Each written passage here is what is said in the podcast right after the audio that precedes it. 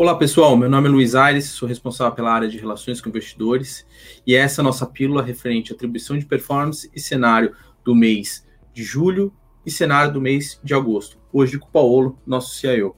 Paulo, é...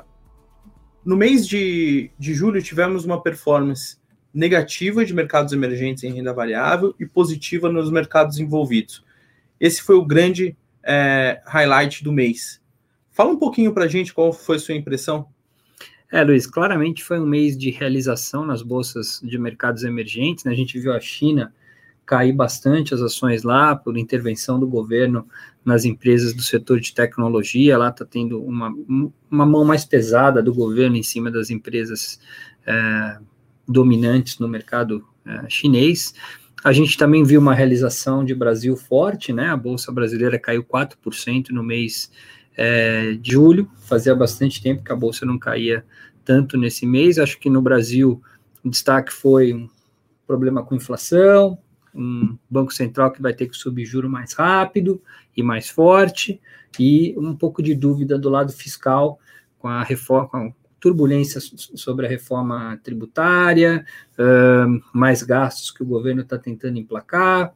Então, assim, o cenário ficou um pouco mais conturbado de Brasil, e aí a gente viu essa realização da Bolsa Brasileira. Legal, Paulo. Em termos de atribuição de performance e movimentação das carteiras, o que, que a gente podia trazer para o investidor? Luiz, eu vou dar um passo atrás e lembrar o que a gente tinha falado na pílula do mês passado, né? A gente viu um Banco Central mais é, é, vigilante com inflação nos Estados Unidos. O juro de 10 anos nos Estados Unidos veio caindo no, no, no, mês de junho e também no mês de julho, bastante.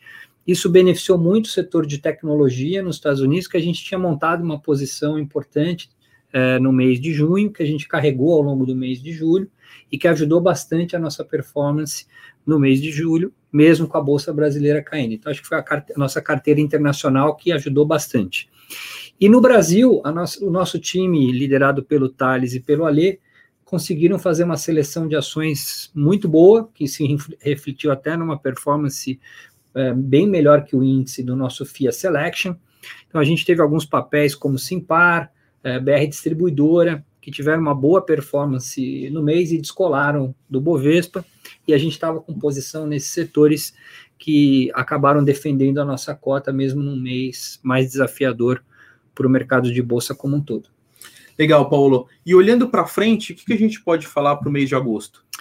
Luiz, a gente não mudou muito a nossa carteira. Na verdade, a gente realizou um pouco o lucro no setor de tecnologia de forma tática, é, um pouco na frente dos resultados que já estavam sendo cantados, que iam ser muito fortes, e a gente até tirou um pouco o time de campo ali taticamente, mas vamos continuar com posição no setor de tecnologia, porque a gente acha que a gente está num ponto mais de meio de ciclo no, no, no, na dinâmica global, então você tem que ter uma carteira mais balanceada. Então, do lado de um lado, a gente segue com a carteira de commodities, até reforçamos um pouco mais ela no mês é, de julho, então estamos com uma carteira grande em commodities, naquela visão mais otimista que a gente tem estrutural aí sobre o ciclo de commodities que a gente vem falando aí já há bastante tempo. E no lado de crescimento, no lado das empresas que dependem menos de PIB, a gente segue com o setor de tecnologia nos Estados Unidos e no Brasil, uma carteira mais de qualidade, mais defensiva, para esse momento mais turbulento que a gente está vivendo de economia doméstica Brasil, questão dos juros, o Banco Central brasileiro talvez vai ter que acelerar o passo, isso obviamente tem implicações negativas para a renda variável. Então, achamos que estamos no momento mais desafiador, portanto, uma carteira mais defensiva, é, para a gente é, relativamente bem, mesmo que o mercado fique de lado até caia no Brasil nas próximas semanas e meses. Legal, Paulo. Obrigado, Paulo. Obrigado aos nossos investidores. Vale lembrar que os, todos os nossos fundos estão abertos para captação uh, e que, caso tenha alguma dúvida, entre em contato conosco através das nossas redes sociais. Obrigado e até o próximo mês.